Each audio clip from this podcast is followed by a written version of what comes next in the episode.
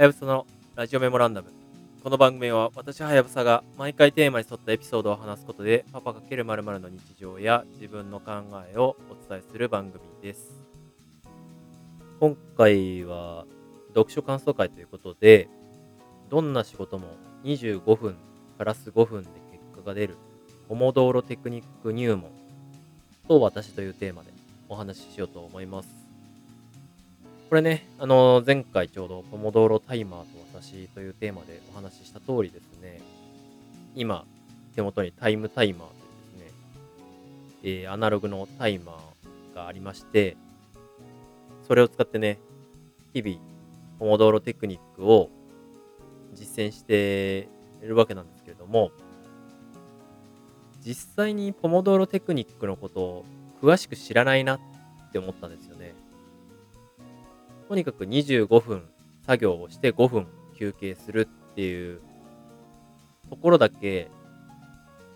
インプットされていて、そもそもどんな経緯でこのポモドーロテクニックが考えられたかとか、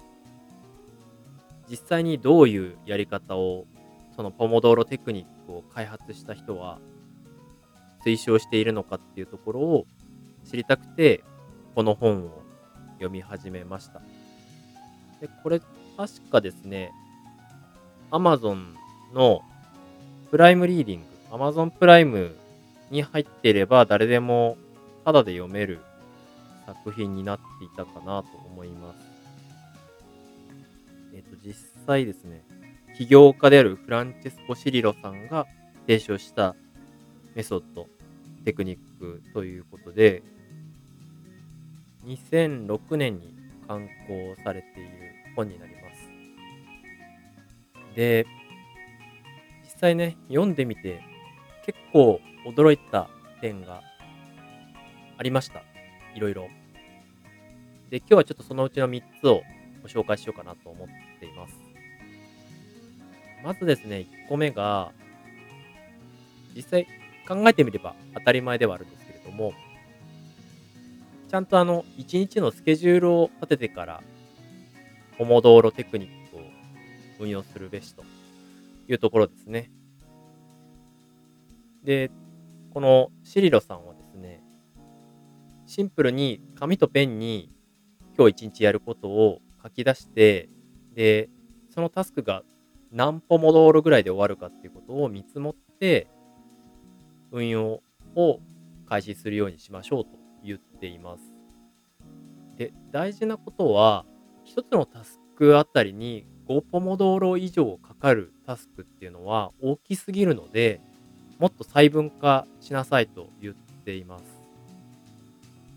なので基本的には、他のライフハック系というか、GTD 系と同じように、タスクをこれ以上細分化できないっていうぐらいまで因数分解するみたいな要素は、ポモドーロテクニックを使う際にも非常に大事なポイントなんだなっていうことが分かりました。確かにね、自分でポモドーロタイマーを使って作業するときも、うまくいくときとうまくいかないときあるな、みたいなのは実感としてあって、何が違うかっていうと、作業内容が自分の中でシンプルで、やることがどれぐらいクリアになっているかっていうところは、作業効率に大きく関係してるなっていうのは、すごい自分の中でも実感があったので、しっくりきたっていうところですね。あと実際にそうだな。やっぱり、集中力をどうキープするかすごい大事だっていうことを書いてるんですよね。で、2点目としては、集中力をキープするために、自分のこう、なんていうんですかね、脳みその中から湧き上がってくる衝動だったりとか、あとは第三者から中断されるような情報っていうのを、一旦ポモドーロ中は置いておくっていうことですね。これはね、非常に個人的に難しいというか、ついこう反応してしまうっていうたちなので、なかなか難しいなって思うんですけれども、この意図も非常にシンプルで、本当に今すぐ対応しなければいけないほど緊急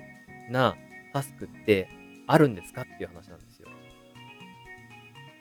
で、これはね、あの、イシューから始めようっていう、あたかさんの有名な本があると思うんですけれども、あの内容と非常によくリンクしてるなと思っていて、やはり、そもそもやるべきタスクかどうかっていう見直しをかけずに、すぐにアクションをするっていうことは、良くないよねっていうことだというふうに自分の中でも腹落ちしたので、一旦ポモドロ中は置いといて、必要なことは、都度一番最初に書いた、紙とペンで書いたタスクリストにメモっておく。それで、後でやればいいことは、例えば明日以降のタスクに回す。今日中にやった方がいいことは、今日の後のポモドーロで、えー、やりきるみたいな感じで運用していくのがいいよっていう話をしています。なので、基本的にはポモドーロ中は1個のタスクに集中する環境をいかに継続し続けるかっていうことがめちゃくちゃ大事っていうことですね。なので、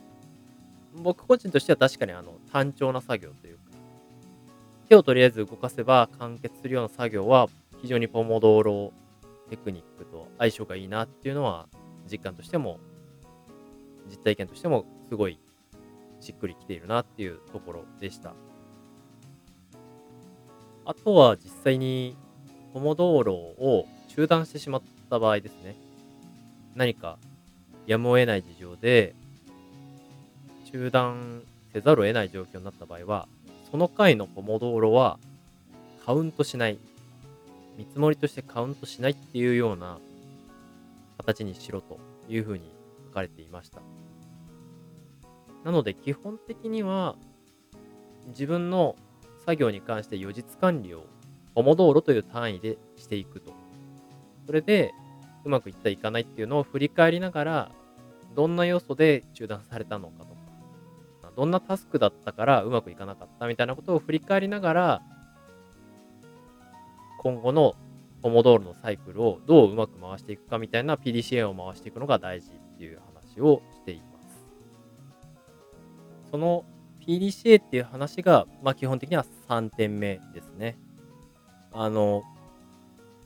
ただただポモドロテクニックを回すだけでは熟達していかないので、基本的には計画をして、実際そのタスクが必要なポモドーロ数の中で終わったのか終わっていないのか、中断された場合はどんな理由で中断したのか、そして実際に当初想定していたアウトプットに対して予実が合ってるのか合っていないのかっていったところを記録しながら次の日またそういった形での改善をかけていきましょうっていうのが基本的なポモドーロテクニックの流れになっています。なので、なんていうんですかね、めちゃくちゃシンプルだなというふうに思える部分もあるんですけれども、実際に蓋を開けてみると、作業効率化のノウハウ、ハウツーっていう感じでした。まあその中で特に多分顕著なところがその25分プラス5分っていう、ポモドーロっていう単位を入れたっていうところが非常にユニークなので、まあそこが非常によく知られてはいるんですけれども、あくまでもその全体の予実管理をするためにポモドーロという単位をうまく使ってやっていきましょうっていうのが、ポモドロテクニックの肝の部分かなというふうに思っています。で、実際この本、あとはですね、そのチームでポモドーロを導入して、プロジェクト管理をしていくにはどうしたらいいかみたいな話とかも書いてあるんですけども、今回は、まあ一回ちょっと個人がどういうふうにポモドーロテクニックを使えばいいかっていうところにフォーカスして、えー、感想をおしまいにしようかなというふうに思っています。で、僕がこれをまあ読んでみての感想としてはですね、まあまあ、結局、やっぱり予実管理しっかりやっていかないとダメだよねっていう話はですね、耳が痛いなっていう感じです。ももちろん、あの、ラフにタスク管理って言ったことはやってるんですけれども、僕自身が、こう、キツキツにやっていくと、どうしてもこう、自分の中の期待値が高いっていうところもあって、自分にプレッシャーをかけすぎちゃうっていうところもあるんですよね。こうやってできるはずみたいな、希望的観測が強いということかもしれないですけども、なので、まあそこは、そのポモドーロテクニックのエッセンスをうまく活用して馴染ませていければいいかなというふうに考えています。はい。実はポモドーロテクニックってこんな感じだったんだよっていうことが、ちょっとでも理解できたら幸いですというところですね。ということで、